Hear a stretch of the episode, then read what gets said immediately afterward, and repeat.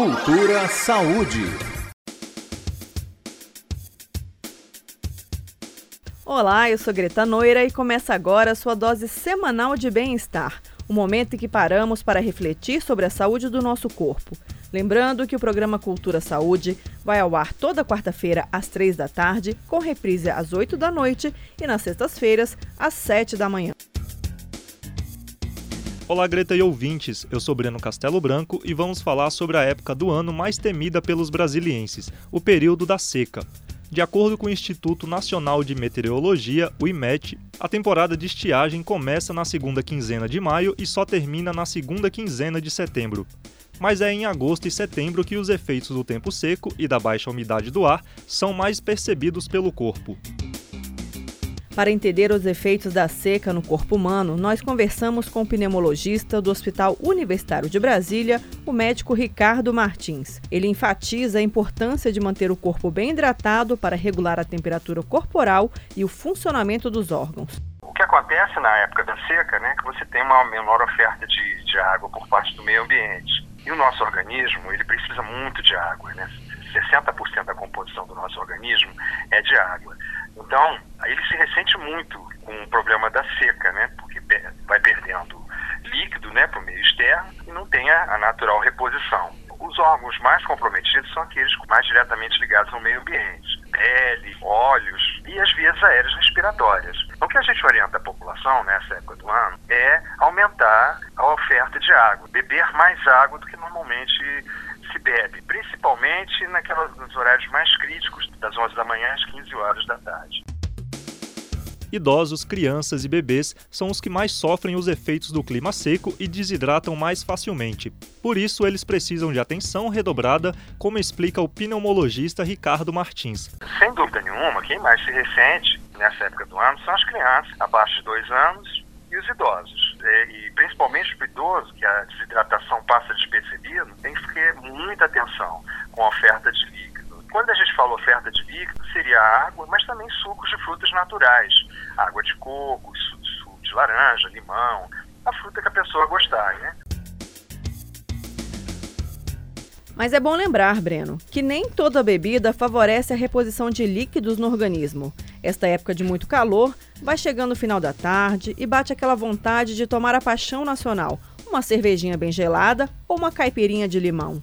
O médico Ricardo Martins esclarece que as bebidas destiladas podem ter até um efeito contrário na hidratação do corpo. Existe a lenda né, de que é, pode repor com bebida alcoólica. Não, não é aconselhável porque o álcool ele é diurético, então ele pode fazer a pessoa perder mais líquido ainda. A gente está orientando que a reposição se dê por produtos é, saudáveis. E além das crianças e idosos, outro grupo que sofre muitos efeitos da seca no corpo são as pessoas que possuem um histórico de doenças respiratórias. Já é sabedor de que tem um problema é, de alergia respiratória, uma rinite, uma sinusite, uma asma, tem bronquite, enfisema. Essas pessoas se ressentem muito nessa época do ano com a seca, né?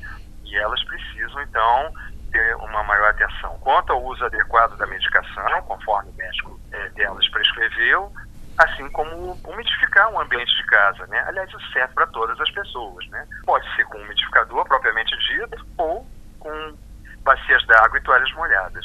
Espalhar isso sobre a casa, tendo sempre o cuidado de seguir a recomendação de trocar água e lavar os recipientes que abrigam essa água diariamente. E são justamente as doenças respiratórias que aparecem com mais frequência no período seco. A combinação de baixa umidade e a estação do inverno é a receita perfeita para o surgimento das doenças respiratórias. É a temporada de gripes, rinites e pneumonia. Infecções respiratórias e, e as alergias, as doenças que mais preocupam a gente nessa época do ano. E nesse calorão recorremos ao ar-condicionado em casa, no carro e no escritório.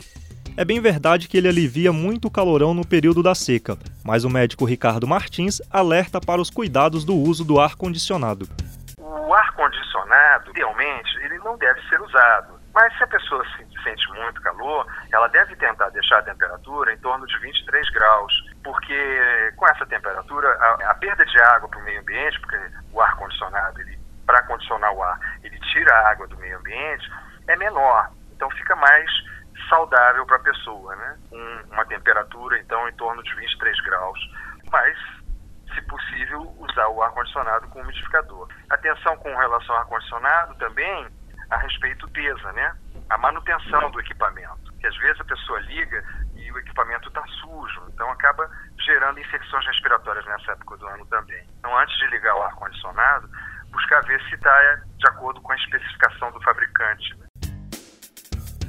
E para quem não tem ar-condicionado, a opção é um banho bem refrescante. Mas como o tempo está muito seco, o banho não pode ser demorado, nem muito frio e nem muito quente. O médico pneumologista do Hospital Universitário de Brasília orienta a melhor forma de se refrescar no banho.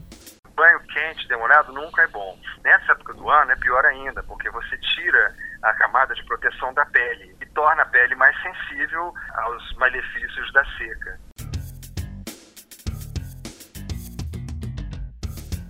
A atividade física também fica comprometida neste período de estiagem. É preciso ter atenção ao horário para praticar esporte. Redobrar os cuidados, é, procurar fazer atividades mais leves, né? Algo que as pessoas é, precisam também ficar atentas é com a atividade física, né? Evitar fazer atividade física nos períodos mais críticos do dia, que é aquela faixa em torno de, de 11 da manhã, 10, 10 da manhã, né? Até às 5 da tarde. Em termos de atividade física, o ideal é evitar fazê-las, né? Porque você pode gerar um desgaste ao organismo ao invés de gerar benefícios. A receita está na ponta da língua. Seca pede uma alimentação mais leve e balanceada, como reforça o pneumologista do Hospital Universitário de Brasília, Ricardo Martins. Recomendo de sempre, né? Alimentação saudável, né? Com uma alimentação rica em frutas, legumes, verduras, é, líquidos e, evitar o excesso de sal, né? Porque o excesso de sal pode comprometer ainda mais a saúde da pessoa. E nunca é demais lembrar que no período da seca é importante aumentar a hidratação, ingerindo água, suco natural e água de coco, fazer refeições leves com muitas frutas e legumes, evitar atividades físicas nas horas mais quentes do dia e umidificar o ambiente, seja com toalhas molhadas no quarto, recipientes com água ou umidificadores de ambiente. Esta foi mais uma edição do Interprograma Cultura Saúde. Nós falamos sobre os efeitos do período da seca sobre o corpo humano. As edições anteriores estão disponíveis para download na plataforma RádioTube. Para localizar os áudios, é só pesquisar pelo nome do programa Cultura Saúde na base de dados do site do RádioTube em radiotube.org.br. Eu fico por aqui e espero vocês na próxima semana. Saúde! Lembrando que o Cultura Saúde vai ao ar toda quarta-feira, às três da tarde, com reprise às oito da noite e nas sextas-feiras, às sete da manhã. Você também pode nos ajudar a fazer os próximos programas. Envie a sua sugestão de pauta para o e-mail jornalismo.culturafm.gmail.com. Saúde, ouvintes, e até o nosso próximo encontro. Cultura Saúde.